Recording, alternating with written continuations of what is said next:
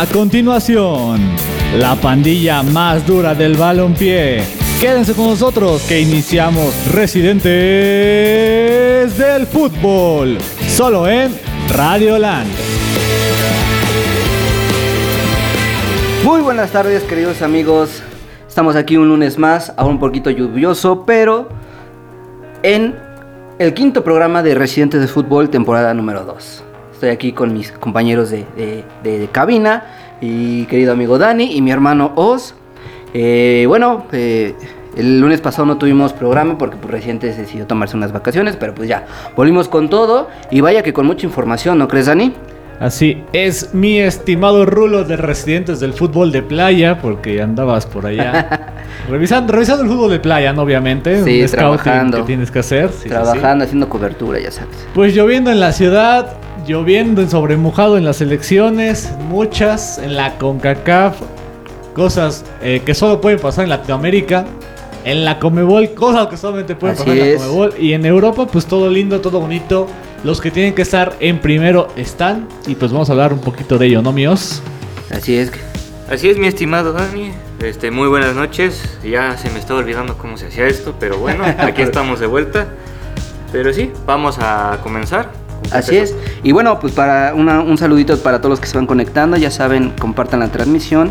Eh, bueno, eh, hay una, una, una manera en la que ustedes pueden también escuchar este programa si no quieren estar pegados al Facebook y ver nuestras caras. Bueno, pues descarguen la aplicación de Listen to My Radio, ¿no, Dani? En, en este, también en, bueno, para los usuarios de Android, pues está en la, en la Play Store, como le Está en dicen. Play Store, En Play está Store. en App Store, está en todas las stores. Creo que todavía existe Windows Store, ya no sé la verdad, pero está en todos para que la puedan bajar en su celular y escuchen a con nosotros.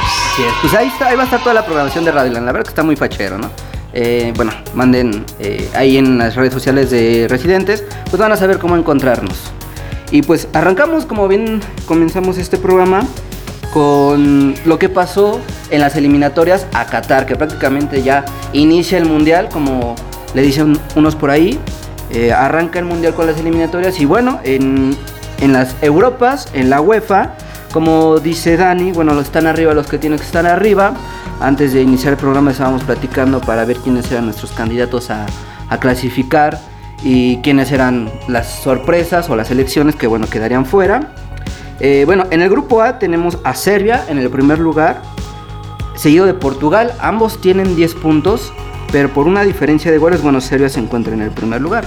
Eh, apenitas en la semana vimos que nuestro querido El Bicho, pues se convierte en el máximo goleador de las selecciones, ¿no? Con 111. Quiero, pues, eh, me parece, sí está chido que sea el máximo goleador, sin embargo, 111 goles creo que es poco, ¿no? Es un número algo bajo para, digamos, Charito ha metido más goles. Entonces, Eh, no, eh, ¿qué piensan? El, el bicho dice, el, yo no persigo los récords, los récords me persiguen a mí.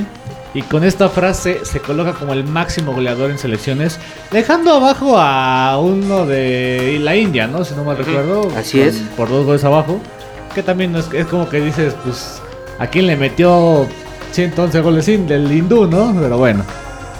Pues merecido tal vez por, por la complejidad que representa jugar en un país que no es de los tops de Europa. Tal vez eh, se los hizo a equipos eh, como su grupo, ¿no? Como Luxemburgo, como Irlanda, como Azerbaiyán. Pero pues creo que la, lo que decían de los delanteros apenas en transmisiones es que si estás ahí es para meterla, ¿no? Pues sí, y bueno, con, hablando del bicho, pues le lanzo la pregunta a nuestros eh, radioescuchas que están aquí conectados. ¿Qué piensan de, de este récord? La verdad es, es grande, les da igual, creen, creen que porque le anota a cualquier selección, que ojo, no, a selecciones como Bélgica, a selecciones Sí. como Suecia, les han metido más de tres goles.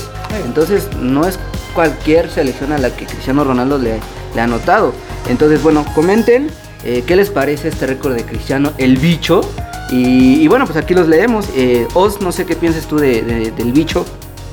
Bueno, yo creo que el récord ha agarrado más reflectores por el hecho de que es Cristiano Ronaldo quien lo rompe, pero anteriormente, bien lo dijo Dani, teníamos al hindú y anteriormente estaba compitiendo este Cristiano Ronaldo con el Pescado Ruiz, aquel goleador de Ruiz. Wolves- aquel goleador de Guatemala que, Sí.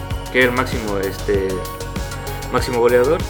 Y pues bueno, ahora Cristiano rompe récord y yo creo que sí, ahora como que de cierta manera ya tiene más importancia. Pero yo creo que siempre ha sido importante porque nadie o, o alguien muy complicadamente te hace más de 100 goles en selección. Eso sí. Yo, pero yo- yo les pondría A ver. en la mesita de Radio Land. ¿Qué es más importante? ¿Este título de goleador del mundo histórico mundial universal total? ¿O ser máximo goleador en mundiales? Porque ahí tenemos a Klaus, a, no- a nombres como Klaus, como Ronaldo. eh, entonces. Müller, ahora. Müller, ajá, justamente me estaba yendo. ahora Müller. Entonces, ¿qué, qué sería más importante? Pues yo, en lo personal, salvo aquí veamos los comentarios de la gente, creo que es de mayor mérito en el mundial, por el tiempo que, que tienes para hacerlo. No Sí. cualquier jugador puede ir a, a cuatro mundiales en adelante. Hay, hay algunos que sí, hasta su quinto, pero en este caso tienes un, un mes prácticamente para meter todos los goles posibles y a lo mejor tienes hasta dos chances, dos mundiales para hacerlo. O hasta Ronaldo y. Klaus tuvieron cuatro, si no mal recuerdo. Sí. Creo que sí, y cuatro. metieron 12 goles, si no mal recuerdo. Klose lo superó hasta donde sé en Empató. Brasil. Klose empa- Ah, no es cierto, sí. Sí. En Brasil. Con la pasó. goleada a Brasil. Y ahorita Müller ya lo superó, ¿no? Me parece. Sí, me parece. No, todavía no. ¿Todavía no? Todavía no. Pero ahí va. Pero ahí. Pero bueno. Y pues ya hablando, como dijimos, de las selecciones de, de la UEFA. Pues pasamos al grupo B. Quiero que me platiquen ustedes qué piensan de España, que se encuentra en el primer lugar con 10 puntos, seguido de Suecia. Pero a ver, ¿qué piensan de España? Eh, por los rivales que tiene, puede pueden eh, clasificar caminando. Sin embargo, el nivel que muestra para ustedes es bueno o no. Pues se le ha criticado, creo que nada más que no están los del Madrid. Supuestamente sigue, no, no pasa nada no sé qué. Pero España, si, si bien le metió 4 a Georgia, perdió 2-1 con Suecia. Suecia. Eh, no sé, me parece que sí deberíamos pensar que no es la mejor España. Ya lo decíamos desde la desde la Euro. No es la mejor España. No es la no es una España que dé miedo. No es una España que sea tanto. Y vaya, yo lo decía en la Euro. eh, Morata no es el killer que tiene una selección como lo es España. Sí, de hecho, eh, si nos preguntan por delanteros españoles, no se nos viene a la mente Morata, la neta. O sea, killers así, no. Creo que. Y que justamente no, no, ahora no, no alinean a, a Morata, ahora está Abel Ruiz, Sarabia y, y Fernán Torres siguen acompañando eh, la- eh, las bandas, pero ahora prueban a este. Y contra Suecia, eh, así fue Morata. Ahí sí, y, sí, y curiosamente perdió a España. Con Moreno y Fernán Torres, bien dices. También ayudó el rival apenas, que fue Sí, este, sí, Georgia, entonces. Ya está muy bonito cuando lo ponen en la Feria de las Futuras Amigas, pero en fútbol no en creo fútbol, pues no. Y de Suecia, ¿cómo ven al, al equipo de, de- ahora sin Slatan? Pues eh, eh, caminando en la segunda posición, atrásito de España a un punto, que también creo que va a clasificar de manera cómoda. Creo que, en, bueno, gana contra Uzbekistán, Ube- Uzbekistán 2 por 1 y le gana a, le- perdón, a España el jueves 2 por 1. Entonces, parece que no extrañan tanto a Zlatan. Han estado jugando con diversos este, delanteros, eh, Telin, eh, Quaison. mm, de hecho, no veo ahorita un, un referente sueco como anteriormente lo había, o tú, que luego conoces más el fútbol del- de las Europas. Fíjate, curiosamente, los que en la victoria contra España, los que anotan son los de los de en medio, que es eh, Clarkson y después eh, este Alexander Isaac, que por ahí lo recuerdo de una final de Champions, si no mal recuerdo. Lo recuerdo en mi Dortmund. Pero, pues así, ¿tú, qué- ¿tú qué opinas de, de- de Suecia, Oso? Pues bueno, estoy viendo el último, la, la última alineación de Suecia en su último partido. Yo creo que, si no mal recuerdo, tampoco pudieron este, ir este, algunos jugadores por cuestiones del club, por cuestiones de su liga. Sí, y jugó con la que tuvo. A mi parecer está bien porque yo creo que a veces este, siento que Suecia son de los planteles que va con un 11 justo, ya sea un mundial o una Eurocopa. Y está bien que pruebe uno que otro jugador. Pues sí, así que estas restricciones de ligas como la Premier se obligaron a varios países a utilizar Principalmente a otros, la Premier. Excepto Argentina, que luego hablamos de eso. Siguiente grupo, Italia. Italia, la Super Italia. Eh, paso perfecto, 3 ganados, 2 empates con 11 puntos. Se no, bueno, paso perfecto desde hace 36 partidos, que no pierde. Lleva 36 partidos sin perder. Y bueno, pues atrasito, Suiza, que ya vimos ese duelo, muy bueno en la, en la Eurocopa. Eh, tú me platicabas o preguntabas, Dani, si a Italia lo veo como el contendiente número uno para ser campeón en el próximo mundial.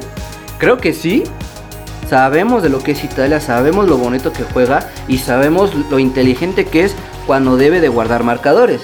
Sabemos el colmillo y esa garra italiana que tienen, entonces aguas con Italia. Eh, hace mucho que no se vio una Italia así, ¿no crees? Sí, mm, tan sólida más que nada, porque yo creo que la última Italia bonita que vi fue la del 2006, ¿El 2006? cabezazo de Marco Materazzi. E-, ese cabezado fue el último, lo, último bueno que vi de esa Italia. Fuera de ahí, pues no, había, había jugadores interesantes como Di Natale, por ahí, eh, pero no hasta el año pasado que, empezó a formarse una Italia muy poderosa, hasta ahí dije, oh, renació Italia.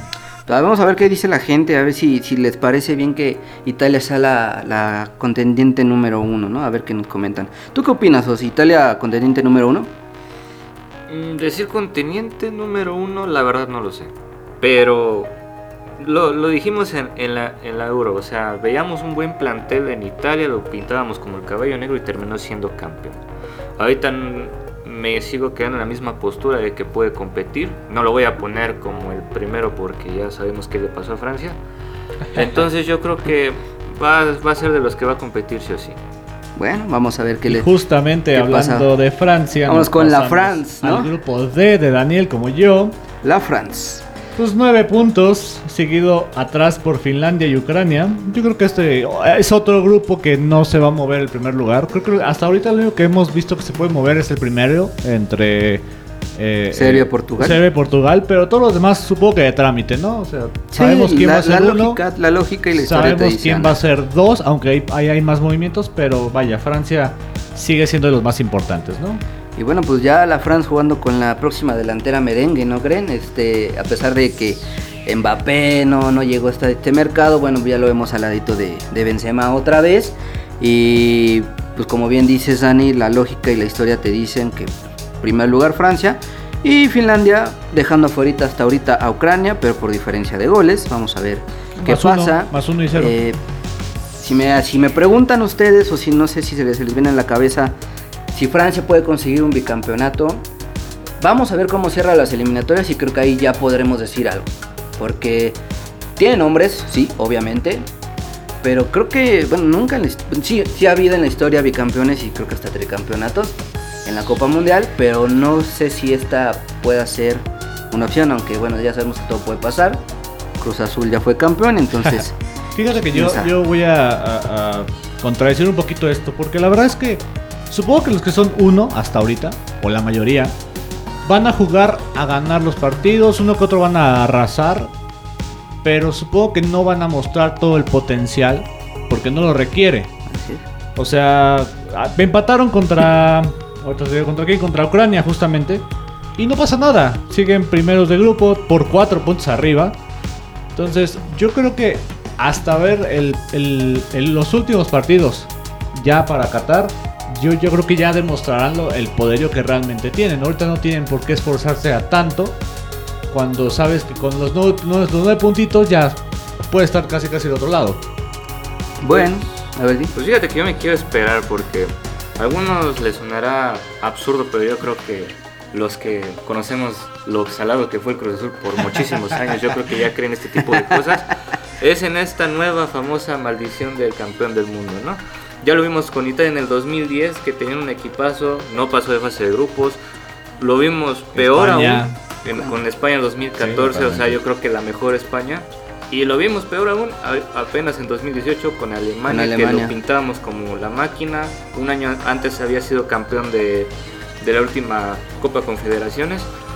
Y yo no descartaría que Francia enfrente ese tipo de problemas porque vimos uno que otro destello en la eliminación de la, de la Eurocopa contra Suiza. Ya tenían prácticamente el marcador atado y en unos minutos se les cayó.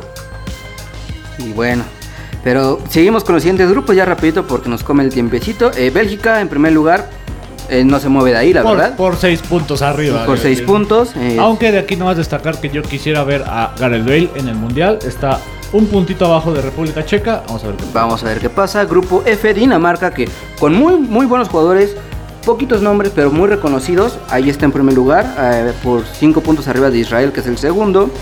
En el grupo G tenemos a Turquía en primer lugar y a Países Bajos en el segundo, peleando el segundo lugar con Noruega de Erling Haaland. Vamos a ver si se le hace a Haaland. Estaría chingón, la de neta, los, tener. de los grupitos más cerrados, ¿no? Digo, Sí. aquí hasta Montenegro por ahí dando la sorpresa de es. resultados podría meterse. Que eh, nada más comentar rápidamente lo que pasó fue lo que pasó de la cancelación del partido fue en Turquía, si no mal recuerdo. Ah, no es cierto, fue Marruecos, perdón, fue Marruecos. Sí, me, fui, me, me cambié de banderita roja. Cambié de batería. Vamos a ver qué pasa. Le pregunto a la gente a ver si quiere ver a, a Mbappé y a Erling Haaland, eh, las supuestas dos eh, eh, promesas o ya los dos mejores jugadores para en un futuro. Quiero ver si, si, van, si van a estar. Grupo H, bueno, Rusia y Croacia, mm, ahí con 10 puntos, ambos dos, como dice el doctor. Inglaterra con también muy buen juego, eh, en primer lugar del grupo I con 15 puntos y atrasito de ellos Polonia con 10, pero peleando con Albania que solamente le lleva un punto. Y en el J Alemania con 12 y Armenia con 10, tampoco está tan lejos. En el tercer lugar está Rumania que tampoco se encuentra lejos, vamos a ver qué pasa en este grupo. Eh, sabemos que podría considerarse lógico que Alemania clasifique, pero vamos a ver quién está en el segundo lugar. Islandia, que estuvo en el mundial pasado, bueno, pues hasta el final, ahí los vikingos. Y pues bueno, pues vamos a, a ver qué pasa. Nada más Eh, aquí déjame corregir mi dato.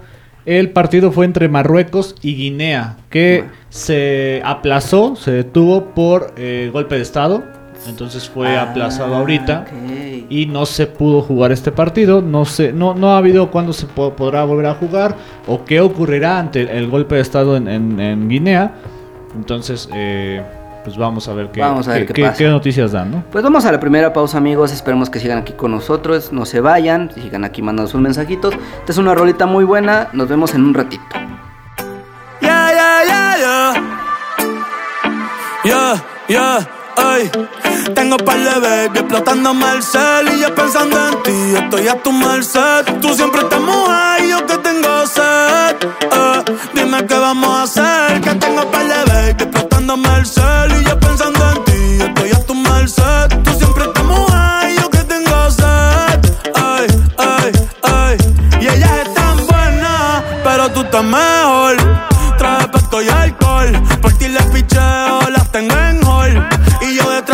como un chambol. Y si quieres te busco en la Lamborghini. Si te lo hago tan chulo como Anuel o Karol G. ¿Quieres perreo no balada? Tú eres una pichar, pero yo estoy puesta para la nueva entrada.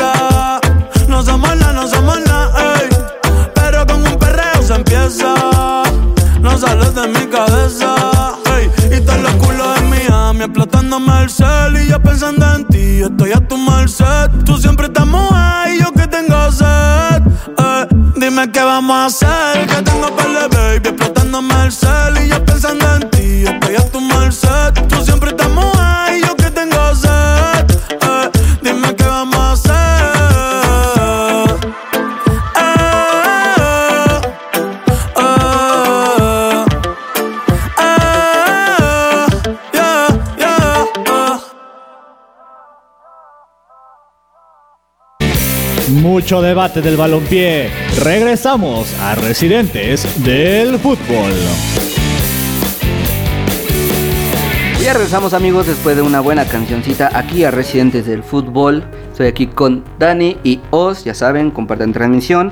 Tenemos ya gente conectada como mi amigo José Luis que me dice que me ama, yo también te amo, besos de lengua. Al Diego ya mentándole la madre al gordo. A Juanito que nunca, nunca falla y que ya está pidiendo el ganador de la quiniela. En unos minutos vamos a decir cómo va porque todavía no hay ganador. Y pues bueno, nos seguimos, regresamos de este lado del charco, estábamos hablando sobre las eliminatorias, eliminatorias, perdón, mundialistas. Y vamos a Conmebol, que también hay varias cositas por hablar. La principal, y es la que quiero tocar en un inicio, es que fue un partidazo en el de Brasil contra Argentina hasta el minuto 6. hasta el minuto 6, así, así es gente, porque se suspende este partido debido a que entraron eh, autoridades sanitarias, eh, ahí no recuerdo ahorita el nombre, pero este se quisieron llevar a cuatro jugadores, de entre, que entre ellos estaba Lo Celso, si no me... si Giovanni no- Lo Celso, Exactamente, yo, puro jugador de la Premier. ¿Y esto por qué? Porque existe una restricción del parte del gobierno de Brasil en el que si tú estuviste, eh, digamos, hoy llego a, a Brasil, pero estuve hace 7 días en Inglaterra o Reino Unido, no puedo entrar, me deportan. Porque mínimo tiene que pasar un tiempo de 14 o 14 15 días para que yo pueda ahora sí entrar al, al territorio brasileño. Eh, les comentaba, Emiliano Martí- Martínez, Cristian Romero, Giovanni Lo Celso y Emiliano Buendía, todos ellos estuvieron eh, hace menos de 14 días en Reino Unido y pues las autoridades se los querían llevar como si fueran los narcos, ¿no? O sea, Sí, si sí, fuera sí, el cártel argentino de, de mate o no sé qué. Ahí te va el comunicado de la. AFA, Asociación de Fútbol Argentina. Al igual que la, del, que la CBF, la de Brasil, la AFA se encuentra sorprendida por el accionar de Anvisa una vez que iniciado el partido. Cabe señalar que la delegación albiceleste se encontraba en territorio brasileño desde el día 3 de septiembre a las 8 am, cumpliendo con todos los protocolos sanitarios vigentes regulados por la Comebol para el normal desarrollo de las eliminato- eliminatorias rumbo a Qatar. Ese fue el comunicado de la AFA. Pues eh, hay comunicados, como bien dice, de la AFA, de la Federación Brasileña, pero todos están echando a la pelotita. Sabemos Sí. que Brasil y Argentina tienen una, ri- una rivalidad de, histórica, son de hecho los dos países más grandes con más fútbol de Sudamérica. Entonces unos que unos diciendo, no, es que Brasil tuvo miedo por lo que pasó en la Copa América. Eh, los argentinos dic- dicen eso, Brasil dice que eh, Argentina abusó, que como no se dio cuenta de, de esa restricción. Total, el partido se suspende. Voy a comentar algo curioso que pasa solamente en Los Simpsons y en América Latina. Hoy, eh, digo, más es por chiste. Hoy una persona se escapó del hospital eh, eh, eh, positivo COVID. Por, por- por el mismo COVID. Se robó un coche, se escapó del hospital, se robó un coche, chocó y todavía se escapó caminando, ¿no? América Latina es un país donde es un, ah, es un continente donde uno infringe las normas como si no pasara nada, ¿no? Eh, en este caso de lo de Argentina y Brasil, más allá de, de, de- de- de infringir las normas, es muy curioso que le peguen a algo que es parte de la sociedad eh, latinoamericana, el fútbol. Así es. O sea, que haya este tipo de cosas que no está justificado, ¿no? Pero que paren un partido a medio así porque sí es muy cañón. Está, está muy cañón el pedo. A ver, te pregunto, tíos, ¿qué piensas de que hayan, se hayan esperado hasta que ya estuvieran jugando eh, las dos selecciones y no lo hubieran hecho antes? O sea, ¿no crees que hubiera sido más lógico? O de repente estaban en su casa y, de y dijeron, ah, esos güeyes juegan en la Premier, vamos por ellos. O sea, no manches. Sabes que lo Chelsea juega ahí, ¿no? Bueno, yo tengo dos, dos puntos que, que tocar. Uno sería, Yo la verdad no sé cómo están las medidas en Chile, en Argentina y Paraguay con los brasileños, porque Brasil tiene más de 25 millones Sí, de contagios. totalmente. Es el segundo país a nivel mundial con más contagios y más muertes. Yo no veo que países de, de- de Sudamérica tengan este, estas medidas súper súper este, serias este, a, a nivel selección. Yo la verdad no lo veo por ligas.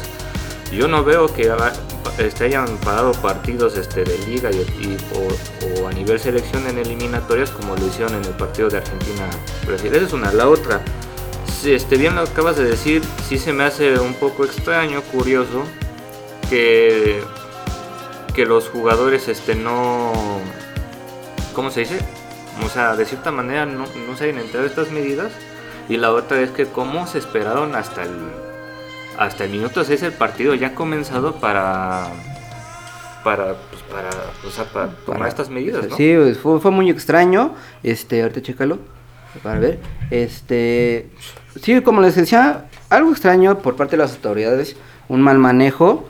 Sin embargo, como, y compa- como coincido con lo que dice Dani, le pegan a la gente de Sudamérica en el- prácticamente lo que más quiere en su vida, que es el fútbol. Nos priman de un, de un duelazo entre Sí, no, yo- yo- yo Argentina sigo- y Brasil, la revancha por lo que pasó en la Copa América. Por ejemplo, el Jero Freiras, que es un eh, famoso eh, eh, influencer del fútbol, es argentino, estaba cabreado, obviamente, por Sí. esta por esta decisión. pero vaya, yo me quedo pensando, ¿tú lo, o sea, tú pararías el partido? No, yo creo que ya las sanciones, eh, tanto ahorita, tanto pudieron, ahorita los pueden sancionar como se vean, los pueden sancionar acabando Porque el partido. aparte, ahí te va. O sea, estuvieron en concentración, estuvieron cotorreando, estuvieron lo que sea. Supongamos que estos cuatro, alguno de ellos est- estuviera covidoso. Ay, bueno, O sea, ya están todos conviviendo. ya no es Ya como- el, el- el bicho, y no me refiero a Ronaldo, ya se esparció en toda la selección. Y luego cuando termina el partido por la suspensión de, de, de, de- de la autoridad, pues todos empezaron a abrazar, todos empezaron a... Ronaldo y... Me- perdón, este, Neymar y Messi estaban cotorreando, o sea... Un- algo de locos y vergonzoso. ya ocurrió el contagiadero, en, en el extremo de los casos, ¿no? ¿Para qué parar el ¿Para partido? qué pararlo? Pues sí, ya. O sea, eh, eh, no se justifica. Hay que acatar las normas, hay que acatar las leyes. Eso es algo que se tiene que entender muy bien. Pero, güey, o sea, ¿ya para qué lo paras? O sea, Eh, En fin, nos quitan a Brasil y Argentina, sin embargo hubo otros duelos, quiero ah, platicar un poquito de ellos. Ecuador y Chile empatan a cero y eso que Ecuador este Ecuador este, se quedó sin un jugador. Uruguay por fin muestra un buen juego, sin embargo, eh, aunque, es, aunque muchos dicen que es contra Bolivia y que todo eso, yo, vi, yo he visto buenos comentarios en Twitter respecto a la selección de Bolivia. Uruguay eh, golea 4 por 2, Paraguay y Colombia reparten puntos, ojito con ellos dos que se parece que tambalean, y Perú le gana a Venezuela 1 por 0. Las bueno. posiciones... no, bueno, es que digo, ahorita lo que dijiste de Uruguay, Uruguay-Bolivia, se le tiene que ganar a Bolivia. Sí, se le tiene que ganar a esa Costa Rica que no trae nada. O sea, digo, ahorita vamos a ir con México, pero Pero bueno. chicle con pegado, ¿eh? Las posiciones. Brasil, sin ese partido, sigue de líder con 21 puntos, ya parece inalcanzable. Argentina igual, sin ese partido, sigue en segundo lugar con 15 puntos. Ecuador le sigue con 13 puntos. Uruguay con 12 puntos. Colombia, que es lo que comentaba, está en quinto lugar con 10 puntos. Paraguay con 8 puntos. Perú, que sabemos que también pelea en las últimas instancias, con 8 puntos en sexto, digo, perdón, en séptimo. Chile, ojito con los chilenos que se pueden quedar otra vez sin mundial. En octavo lugar con 7 puntos, Bolivia y Venezuela 9 y 10 con 6 y 4 puntos respectivamente. Hay que mencionar que Conmebol otorga cuatro boletos y medio. En el Así caso de, de la UEFA, que ya, ya lo mencionamos, da un boleto por grupo y el segundo lugar se pelean todos contra todos en, una, ca- en un Battle Royale, ¿no? Como en el Fortnite. Así es, así es. Y bueno, ya tuvimos unos problemitas técnicos. Ya mi hermano, el, el técnico de video, lo arregló. Eh, otra vez, al- hola a la gente de, Facebook. Pues así que sigan compartiendo otra vez la, la transmisión. Y ahorita leímos los comentarios que dejaron hace rato. Y bueno, una pregunta para ustedes. Eh, sus cuatro clasificados. ¿Qué es cuatro y medio, no? Dijiste, Dani. Cuatro y medio, justamente. Cuatro clasificados y el medio. A ver, empiezas, La, la neta, la neta. A ver, tú échale, porque. Tú échale, tú échale. Ok, Brasil, Argentina, uno y dos. Eh. Muchas. es que. Es que Ecuador no, no. Se me hace raro verlo en, en tercer lugar y no es mala onda. Sabemos que Ecuador también no es de las mejores. Yo pero- lo voy a cantar. Ecuador se va a desinflar, pero no creo que se quede sin mundial. ¿Quinto? ¿Quinto lugar? ¿Ecuador? Sí. Ah, creo que coincidimos. Eh, Uruguay yo creo que te- se queda en la tercera posición y Colombia escala la cuarta. Porque también Colombia es de esos equipos que no pueden faltar. Eh, bueno, ya dije los míos. Eh, sé que se nos queda fuera Paraguay, Perú, Chile, Bolivia y Venezuela. A ver, ustedes. El buen Oz, ¿qué diría de las eliminatorias de Comebol? Bueno. ¿Ya terminaron hoy y cómo quedaron? Bueno, para mí no sería la primera vez que Ecuador inicia bien y se desinfla. Hay que, hay que ver, hay que ver cómo cierra porque en las eliminatorias de Rusia igual estaba dentro de los cuatro primeros. segundo. Sí, era segundo. a ser segundo. Y no, no calificó. nada. Este, yo creo que dejo el 1 y 2, así como están Brasil y Argentina. Yo creo que, yo creo que en tercero meto a Colombia.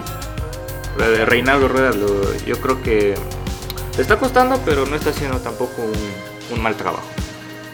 Y el, y el cuarto, yo lo pelearía entre Uruguay, Uruguay y Chile. Uruguay, Chile. Bueno. Bueno, pues. ¿Revive Uruguay? Digo, ¿revive Chile? Sí, se tiene que quitar sí o sí esa espinita de no haber calificado al Mundial en Rusia. Aquí ya le preguntamos a la gente qué, qué piensa sobre sus clasificados. Tenemos un comentario sobre el tema pasado sobre Francia de Miguel Ángel. Dice que Francia no sale campeón otra vez debido a que sí tiene grandes jugadores, pero en la Euro pasada se notó una falta de equipo y compañerismo. Tenían destellos por calidad de jugadores, pero no por equipo. Entonces, Lo apoyo diciendo que, creo que yo lo mencioné en transmisión, que Francia tendrá las estrellas y lo que sea, pero no se ve que cada quien juega a un ritmo diferente. O sea, no sé cuál era la mejor eh, alineación titular, pero los que estaban, sí, cada quien se movió a un ritmo diferente. Eran poderosos y sí, en cualquier momento te hacían 300 goles, pero en lo colectivo sí, de repente ahí fallaban. Ahí fallaban. Bueno, pues gente, manden sus comentarios a ver qué piensan ahora de la Colmebol. Eh, vámonos a otra pausita, vamos con otra canción. Sigan aquí con nosotros que regresamos.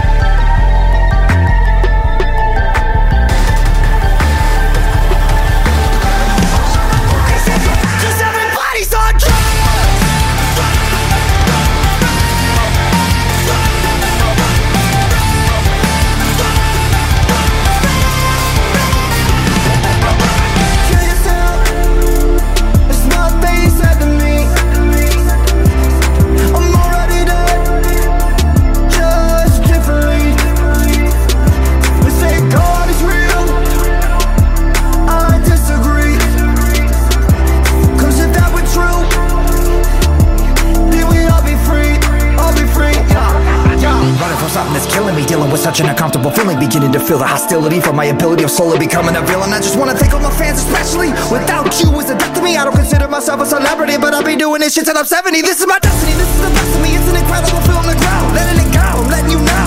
We're killing ourselves on the low. Everybody wants some, everybody gets none from me. Cause everybody's on drugs.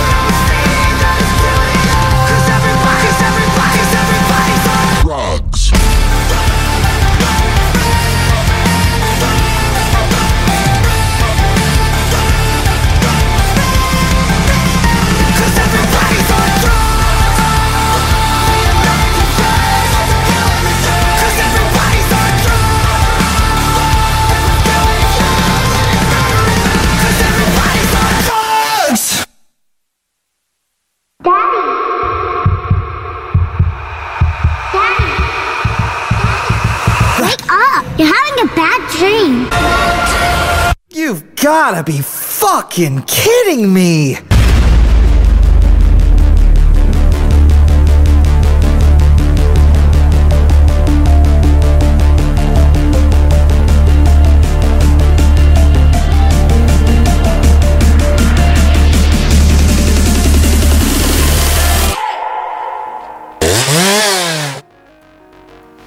Regresamos amigos aquí a su programa Residentes del Fútbol desde la casa de Radioland. Sigan todas nuestras redes sociales, sigan la transmisión de Radioland. Eh, como les comenté en un inicio del programa, ya está la aplicación de Listen to My Ruido para que la descarguen y escuchen toda la programación de la casa Radioland sin necesidad de estarse conectando aquí al Instagram o Facebook. Si no nos quieren ver las caras, O la página neta web. está, está bueno. O la página web de Radioland, que cuál es Dani? radiolandmx.wixsite.com diagonal cdmx. Así es, así es. Y pues bueno, eh, ya tenemos más saluditos para Miguel Ángel. Eh, ah, un anuncio. El siguiente lunes es muy probable que tengamos programa especial del Atlante. Ahora sí, porque eh, un, un conocido mío que es este aficionado histórico del Atlante, pues insiste, insiste que quiere compartir su experiencia sobre los potros de hierro que, que regresan como lo que son gigantes de hierro. ¿no? Ahorita ponen la rolita de Tienen, tienen que estar, ¿eh? Tienen que estar. pero bueno, ya regresando a temas mundialistas, nos venimos hacia nuestro lado. La a- bendita. La bendita. La ¿Puedo bendita en Simbar con cacao. Con CACAF, así es, que ya eh, jorna- dos jornadas en donde, pues si tú me preguntas cuál fue peor o qué partido fue peor de México, si el primero contra Jamaica o el segundo contra Costa Rica, la neta no sé qué decirte. Eh, en los dos a partir del minuto 70 estuvieron a punto de, de perderlo y eso que iban ganando. Pero bueno, México hasta ahorita, por obligación y deber, en el primer lugar con 6 puntos. Panamá, que dio la sorpresa eh, ayer goleando a Jamaica en, en su territorio, bueno, en, seg- en segundo lugar. Eh, y en tercero, pues Canadá, que también ahí está levantando la mano. Seguido de Honduras, Estados Unidos, El Salvador, Costa Rica y ya muy lejos, Jamaica. Yo creo que de esta primera etapa de tres partidos, el Pana Rabbit, o sea, el Panamá, El Panarra. es el más este fuerte, incluso más que México. Digo, más allá de si hacemos regla de tres y un silogismo de que si México con pedos le ganó a Jamaica y Panamá le ganó fácil a Jamaica, Panamá le va a ganar a México, ¿no? Es el silogismo. Bueno, Pero ya en lo ya en lo en lo futbolístico supongo que sí va a ser un partido el partido más complicado de esta primera etapa, ¿no? De, de México. Muchos lo decimos. Eh, los puntos que te salvan son los que saques de, de visitante. Porque, bueno, obviamente en, local es más fácil. eh, ya serían como puntos de trámite. Aunque hasta ahorita lo demostrado por México. No sabemos. Eh, quiero que me digan de estas alineaciones que ha manejado el equipo azteca. A quiénes dejan y a quiénes sacan. A veros, ¿A quiénes dejo? Híjole. quieres en lo que piensas, te voy diciendo las alineaciones. Eh, el contra Jamaica, bueno, estuvo Ochoa, Jorge Sánchez, Cachorro Montes, Araujo, Gallardo, Romo, Edson, El Piojito, eh, eh, este, Córdoba, es que no sé por qué le ponen una F aquí, eh, Alexis Vega y Funes Mori. Contra los ticos fue Ochoa. Gallardo Montes Araujo Cata, Guardado Álvarez Charlie y Vega Funes Corona. Yo sí, hay un cambio en la, en la central porque yo esperaba que Araujo y Montes se entendían y yo creo que resultó lo mismo como si estuviera jugando Salcedo. A mí me gustaría ver al Cata ya sea Cata con Montes. Porque Araujo, con. Araujo sí lo veo muy distraído en, en- en- la ¿Cómo? Si tú eras araujista. Era. Yo, yo pensé, yo Era. pensé que el problema era Salcedo, pero ya me di cuenta que eran los dos. Eran los dos. Te y lo que, y que dije. curiosamente en muchos medios deportivos ponen a Araujo como el Salvador por encima de Cochoro Montes. ¿eh? Bueno, es que Araujo ya tiene más experiencia. Ajá, tiene experiencia. Sí, pero bueno, vamos a ver. Eh, tenemos también una interrupción, pues, saluditos por parte de Edgar García. Eh, dice que saludos a todos acá en la cabina. Y pues, saludos para tíos, que también eh, Ah, una sí, sí, sí, compañerita. Eh, Rubí Cruz. Sí, una amiga y seguidora fiel del programa. ¿Cuál sería la mejor alineación del México ahorita? Yo Oh. diría Ochoa, pues Gallardo, pues no hay otro, aunque no sé, no sé si está Osvaldo Rodríguez. No Sí, sí si está. Me Creo que sí gustaría está. ver a Osvaldo Rodríguez bien. Ya con presión de irnos al mundial. Montes y Vázquez, pero ahorita Vázquez está lesionado, está tocadito. Pero sí me gustaría ver Montes Cata y por derecha Sánchez. Porque Sánchez lo hizo muy bien contra Jamaica. Y la verdad es que poner al Cata, que es muy buen tiempista, ya no es tan rápido, pero es muy bien tiempista, sabe cuándo meter la pata. Yo preferiría de central que de lateral, ¿no? Eh, Guardado lo hizo bien, Pero no de titular. pero no de titular, sí, justamente. O sea, el titular tiene que ser eh, eh, Córdoba, Romo y Charlie, como lo fue en, en el- en los Olímpicos. Aunque hay que recordar que para contra Panamá no va a estar Edson Álvarez. Edson Álvarez. Son Álvarez. Arriba, Vega, si jugó Vega, si jugara Vega como jugó ayer, me hubiera gustado, pero la verdad es que esa posición es de Orbelín Pineda, sí o sí. Por derecha, Tecatito, eh, Tecatito Corona, que casi no tocó el balón. La verdad es que sí, tuvo dos que tres llegadas, pero no fue el mejor. El Tecatito de, de- el Tecatito del Milan, del cerca del Milan. Y la, el 9, pues, ay. Su- eh, quiero suponer que con, con la alineación del de la media mundial, de la media olímpica, Funes Mori podría jugar mejor. Quiero suponer. Mm, Y Martín de cambio. A ver, tú ya tienes tu alineación, yo la sigo Bueno, sí. pensando. Yo ya lo tengo. Igual yo creo que no muevo la portería de Ochoa porque ahorita yo creo que no hay problemas en la portería. ¿No pondrías a Cota? No, no, no, ya. No, no. Su, su- su tiempo ya pasó. Aunque sí, no digo que no tenga buen este, no tenga un mal nivel, pero yo creo que Cota se le fue un- se le fue este puede decir la, la oportunidad de, de disputar par- partidos importantes. Pero bueno, este prosigo. En mi lateral derecho sería Jorge Sánchez, sí o sí. Mis este, centrales me gustaría probar Montes con, con Catita, como le había comentado ahorita. Mi lateral izquierdo yo me quedo con Gallardo. Y aquí voy a hacer una variación. Voy- jugaría con dos centrocampistas nada más, que sería Romo y, y, Ch- y- y está Charlie, ¿verdad? Está Charlie. Charlie Rodríguez. Mis extremos, Tecatito Corona por, por la derecha y por la izquierda. Por la izquierda sí, sí me gustaría ver... Híjoles. Es que ahí está Vega nada más. Llegan Pero- a poner a Córdoba. Vega. Podría, pegar, Córdoba, podría pegar a. Córdoba. A mí me gustaría pegar este a Córdoba por, por esa banda. Y aquí viene lo bueno. Como delanteros, Henry Martin y Funes Mori. Dos Por- delanteros. Por Porque favor. Funes Mori ya lo hemos visto que no es un centro delantero natural, se bota más por las bandas o, re- o se- busca la recepción de la pelota y Henry sí se bota para buscar el remate, para buscar este pegarle, entonces me gustaría verlos eso. ¿Por qué el miedo de jugar al 4-4-2? Pinches O sea, ideas, pinches O sea, ideas yo tengo nuevas esa- de. O sea, la, la formación moderna es 4-3-3. Pero hasta en el FIFA el 4-4-2 me funciona más que el 4-3-3. Ya son ideas pendejas O o, sea- o- o quieren innovar algo que realmente no está dando resultados. Y México no está para un 4-4-3. eh. A, a las últimas alineaciones que yo he visto, la neta es que no está para un 4-3-3. No es tanto que no esté para un 4-3-3, sino que no tiene los tres elementos que sumen los dos extremos y el centro delantero. Sí. Porque tus extremos no son tan explosivos. Sí, Tecatito te gambetea esto y el otro, pero desde que empezó a jugar en el Porto como lateral, ya no es tan explosivo como antes. Y seguimos buscando ese extremo izquierdo porque yo insisto que por más que Vega sea, lo habíamos visto bien en Olímpicos, para mí Vega juega atrás del delantero. Sí. Porque Sí, totalmente. tiene de cierta manera un olfato goleador y busca la pelota también. Y Funes Mori, pues no es un centro delantero natural como lo había comentado, y ese es el problema por lo que se critica el que México juegue con un 4-3-3. Porque Que, que- que eso es lo que me extraña tu alineación 4-4-2. Que siento que Martín y Funes se votan los dos. Que Los uno dos. se clave, creo que el. O sea, o en, lo, Sí. en lo que dice Oz es, es cierto. Eh, Martín estaría más adelante y Funes que se vote. Y puede intercambiar.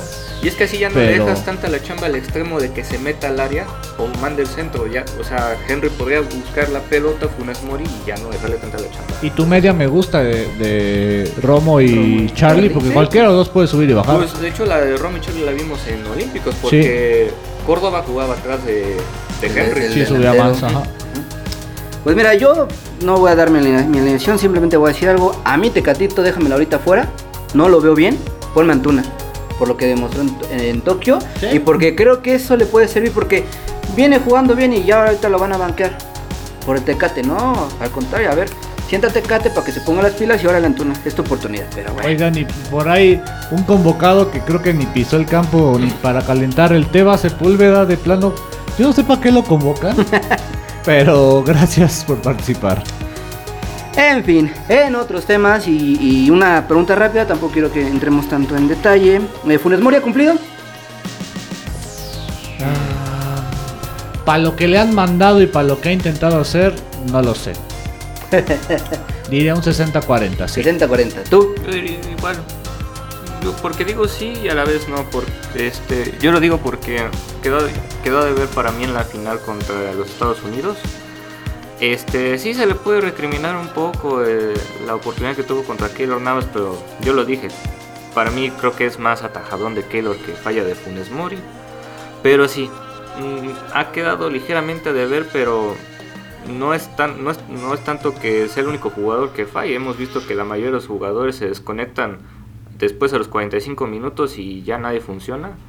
Yo creo que ahí es. El problema es más colectivo que de Funes Mori.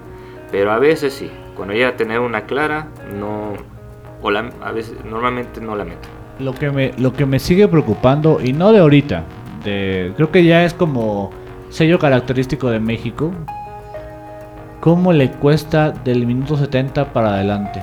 Bastante. Ahí Del es cuando se minuto para 70 atrás. para adelante, ya Ahí es cuando se echan para atrás. dijo chango. Pero o sea, bueno. Y miren, la- la- eh, rápidamente nada más. Contra Ajá. Jamaica, contra Costa Rica fue lo mismo. 20 minutos muy buenos, 30 minutos más o menos. Inició el segundo partido, el segundo tiempo eh, bien y después México no se encuentra ni se sabe ni nada. En fin. Y a pesar de que estamos hablando cositas malas de México, y es al, al siguiente punto al que voy, el ranking FIFA hasta el, día de, bueno, el 5 de septiembre, el día de ayer, coloca a México como la séptima selección. Eso significa que si quedara así, si ya el día de mañana fuera el Mundial, México, México sería cabecilla de grupo en el Mundial de Qatar. Tenemos en primer lugar a Bélgica, que bueno, yo siento que ya también ya la aguantaron mucho ahí arriba. Brasil, Inglaterra, Francia, Italia, Argentina, México. Por encima de selecciones como Portugal, España, Dinamarca, Países Bajos y Uruguay. No sé qué piensen, eh, sabemos que es muy versátil, muchos criterios distintos los que usa este ranking, pero pues ahí está México, a pesar de tener un, un juego pues malito, ¿no? Pues bueno, yo tengo entendido que este ranking es respecto a puntos, que se sume puntos. Así es. Pero yo, yo voy a comentar algo que no pude decir este, en el programa de, de aquella final de México-Estados Unidos porque me ausenté, que es el tema del Tata, ¿no? O sea, sí, México ahorita es séptimo, séptimo lugar en el ranking FIFA. Este, la verdad es que Tata no, no ha hecho mal su chamba porque ha sumado los puntos, pero yo lo dije cuando estaba Juan Carlos Osorio. Igual tuvimos un excelente hexagonal, sumamos los puntos, creo que México llegó a estar incluso en el mismo lugar o en noveno, pero los partidos importantes se perdían y estamos viendo lo mismo con el Tata y me cuesta creer que lo vamos a aguantar hasta Ya- el Ya Mundial. odia al Tata, él dice, si se pudo, si Miguel, si Miguel Herrera llegó a un partido del Mundial y rescató a México, ¿por qué no hacerlo Yo, ahora? yo quiero decir que ese sexto lugar de México en el ranking FIFA, Séptimo, séptimo. séptimo, séptimo, perdón, Ajá. es de Jimmy Lozano, no es del Tata. Sí. El También. séptimo se consiguió por la gran actuación de México en Olímpicos. Sí. Que me encanta porque FIFA no se mete con Olímpicos, pero sí los ahí, toma. pero bueno. incluso, pero bueno. Este, por ahí incluso se metió para que le dieran medalla a jurado que no jugó, pero bueno, es otras cosas, ¿no? Esa- ese séptimo lugar es de Jimmy Lozano y del gran trabajo que se hizo allá en, en, en Japón. En las Tokyo Sim, sí, sí. Eh, en segundo lugar, el Tata. Ay. No es lo mejor para la selección ahorita. Porque no tiene un cuadro. O no ha, no ha tendido a acomodar un cuadro fijo. Que digo, tienes que tener movimientos, sí, pero no tantos. O sea, tienes que tener un estilo ya basado en, en- tu, juego. Incluso selecciones mayores, ¿no? Francia. Aunque muevas a quien muevas, se sigue viendo igual Francia. Hay destellos diferentes de talento, sí, pero se sigue viendo la, la mano del técnico de Francia. En México no, en México es un, un día es un México, otro contra Jamaica es un México, contra Costa Rica es otro México y contra Panamá es otro México. Y así se ha visto chingos de años, o sea, no solamente con Tata, sino con Osorio, con un montón de gente. Entonces, eh, sí me, me extraña que la selección no tenga un estilo de juego, realmente. Mira, hay un dato curioso hablando de la selección mexicana. El, eh, un día como hoy, el 6 de septiembre del 2019, el Chicharito vestía por última vez la camiseta de la selección mexicana en una goleada a Estados Unidos, eh, 3 por 0.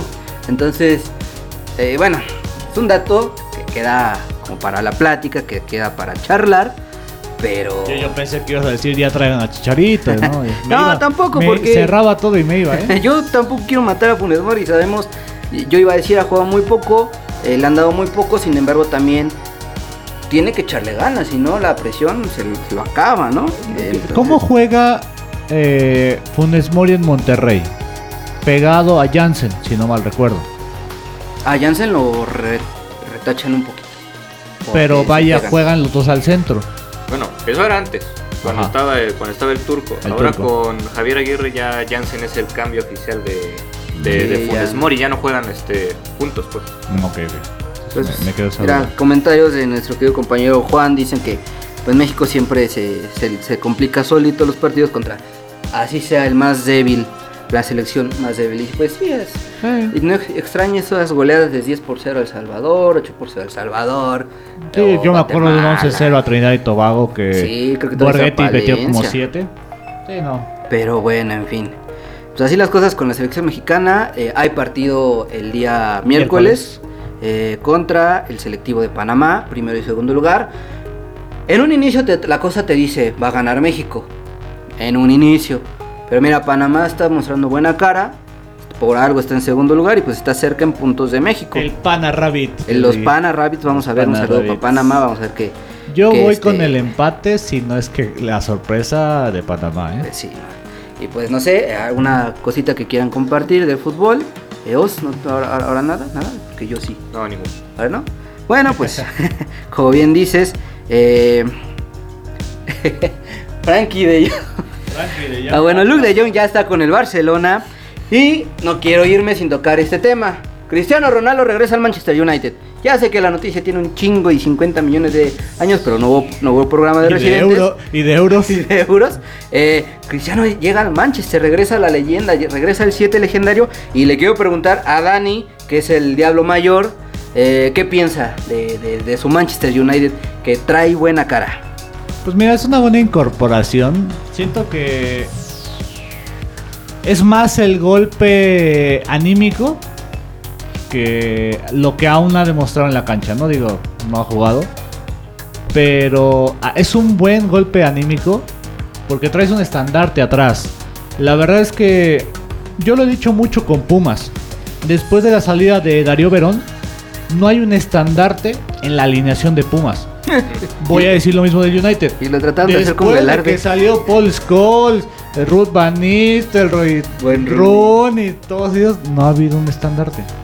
No ha habido alguien que tome la batuta y diga, yo voy a mover la línea que sea, adelante, en medio, atrás, la- a- al Manchester. O sea, antes, antes tenías incluso, incluso eh, Phil, eh, Phil Neville, Silvestre, o sea, históricos que de repente agarraban la batuta de la central y decías, ay, güey. Ay, güey. En la media, Paul Scholes, eh, Ryan Giggs tomaban la batuta, o sea, decían, vamos para adelante. Y ahorita no había nadie. Y ahorita siento que Ronaldo va a hacer eso. O sea, ese es el estandarte que le faltaba a un equipo que andaba navegando con lo que medio sabía hacer. De repente decíamos, Pogba nos va a salvar. De repente Rashford nos va a salvar y ¿Mm? pues no. O sea, Anthony Mark. Mm. a Anthony Marshall. Entonces yo creo que es un golpe anímico para arriba para el United. Es como lo voy a definir. que vas- todavía vas a tener a Cavani, ¿no? Y luego la super incorporación de, de Jadon Sancho. Greenwood, no se diga. Nada más te quiero mencionar los siete del United. A ver. Michael Owen, Sí. Toñito Valencia, Oh, Alexis Sánchez, eh. Edinson Cavani, un querido del Barcelona, Memphis, Memphis. Angelito Di. María. No mames. Ellos, ellos en total sumaron 75 goles. Ronaldo tiene 118. Entonces, nada más quería dejar este datito ahí. Pues no sé, la gente, ya sé, tengo unos comentarios que Cristiano es un muerto, que no, que no va a funcionar, pero es Cristiano Ronaldo, ¿no? Nunca. Yo lo dije, Nunca es lo más el golpe anímico que tal vez lo que pueda demostrar en la cancha. Porque eso sí, hay un análisis muy rápido que voy a hacer, que decían en los medios. Eh, Messi se fue a una liga donde no va a pelear nada, o sea, va a pelear Champions. Pero Cristiano va a pelear la, la Carabao Cup, va a pelear FA Cup, Cup. va a pelear la Berkeley, la, la Premier League, va a pelear Champions. o sea, Ronaldo se puso, eh, eh, se metió en, en 11 varas para ver qué puede ganar por- y va a competir en todo. Messi pues va a ganar, va a ganar la Liga A de, de- de Francia, La Ligue 1, va a ganar la este, Copa y va a pelear la Champions. Es lo que voy a decir. No, Y ahorita que comentas este, lo del golpe anímico, sí, yo estoy totalmente de acuerdo porque Surseger es un buen entrenador. Sabe hacer este, los cambios, pero lo que al menos yo le recrimino y yo creo que otros también, es que en, en- en los momentos importantes no les exige. Yo recuerdo el partido de París contra el United que, que todos pintaban que París ganaba y terminó y Rashford eliminando el París. Y, pero fue el único partido que le vi que los jugadores se echaron, este, o sea, Rashford al menos, se echó el equipo al hombro. Pero nunca volví a ver un United que no dependía de que alguien les estuviera diciendo. Y, en es- y, en es- y después ya no vi una exigencia del director técnico y mucho menos lo vi ahora que fue un, este, perdieron la final contra Villarreal en la Eurocopa. Sí. Y yo creo que ahora que Cristiano llegó, ahora sí va a haber alguien que les grite, Sí. que les exija. Justo eso. Es, es- es el. Es Superman. es su Super capitán, Solskjaer, no, el no super recambio de los noventas del United. Era el que entraba a meter gol. Era un chicharito, era el chicharito de los El noventas. chicharito. pues vamos, así es gente, ya eh, como comentamos, vamos a ver qué pasa con el United. Se pone en el mapita de, de toda Europa para ver qué, qué tal lo hace. Y pues total, ¿no? Y antes de terminar el programa, como ya sé que me están fregando mucha gente, que yo no sé para qué quieren saber, si, si ahorita lo, también se va a terminar publicando. La quiniela hasta ahorita la va ganando el participante César con 5 puntos, seguido de los participantes Edson con 4 puntos, Álvarez. Edson, Mauricio con 4 puntos y Juan Miranda con 4 puntos. Recordemos que quedan 4 partidos del elemento de CONCACAF, que es Canadá, El Salvador, Honduras, Estados Unidos, Panamá, México y Costa Rica, Jamaica. Vamos a ver qué pasa. El resultado será el día miércoles por la noche. Estén atentos al grupo de WhatsApp, a las redes sociales de residentes, también hasta las redes sociales de Radland para que sepan todo lo que ocurre con el premio de 360 varitos, ¿no? Y bueno, pues ya a parecer ya no queda más por más que decir. Eh, Dani, ¿algo de nada? ¿Ya? ¿Todo, todo bien? ¿Todo bien? Datito, A ver. el Tecatito vale 30 millones de euros. La selección de Panamá llega a los 15 millones de euros. No, no, no. Vámonos ya. Vamos a ver qué pasa. ¿Vos? ¿Nada? No, nada. Pues bueno amigos, así terminamos el capítulo quinto de Residentes de Fútbol, temporada número 2. Les agradezco mucho por estar aquí un lunes más. Eh, bueno, estén atentos a todas nuestras redes sociales. Nos vemos el siguiente lunes. Un saludito para todos. Hasta la próxima.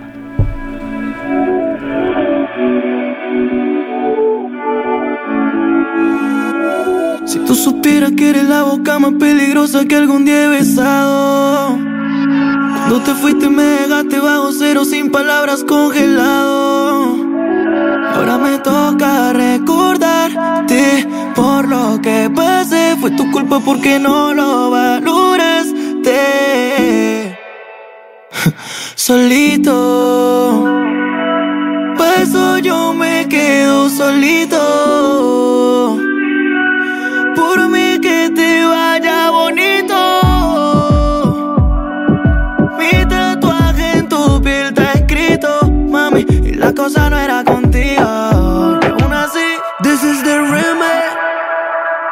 Quiere hablar como si nada, como si no pasara nada. Ojalá que te vaya bien, te vaya bonito. Porque lo nuestro me duele poquito. Me quiere hablar como si nada,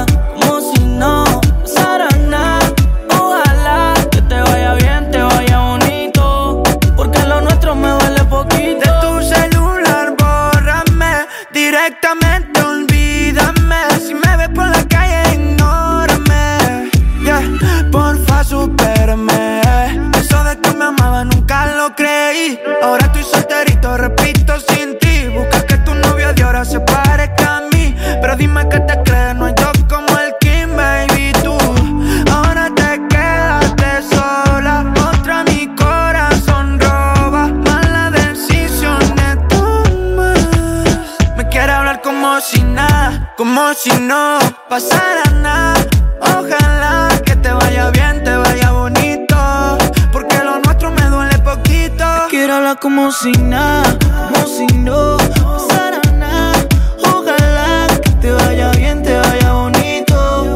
Porque lo nuestro me vale poquito. Tú sigues pensando en mí, te lo perdiste. Hablaba en serio cuando te advertí. Tranquilo, te amo si te necesito. Mami, por ahora mejor Así me libero, ando más ligero. Porque soltero la paso más bueno. A mí no me gusta que me pongan condiciones. A la hora que me toque tomar mis decisiones. Loca, loca. Mami, tú estás loca, loca. No vuelvo a enamorarme porque pienso que me va a ir mal. Si tú piensas lo mismo, entonces baila. Mami, tú estás loca, loca. Mami, tú estás loca, loca. Si tú estás pensando que voy a caer de hablar como si nada, como si no pasara nada. Ojalá que te vaya bien, te vaya bonito. Porque lo nuestro me duele poquito. Me quiero hablar como si nada, como si no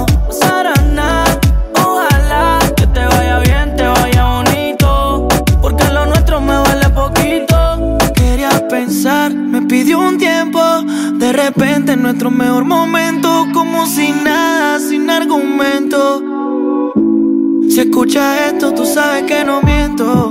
Ese tiempo tuvo fecha de vencimiento. Ahora mira donde yo me encuentro. Y tú. Micro TDH.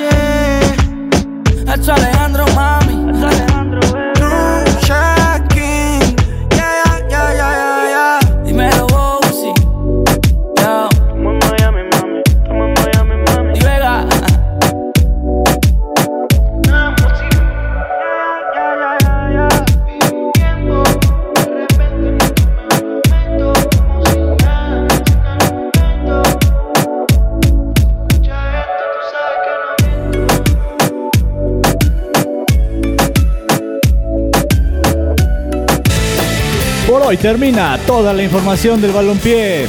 Esto fue Residentes del Fútbol. Solo aquí en Radio Land.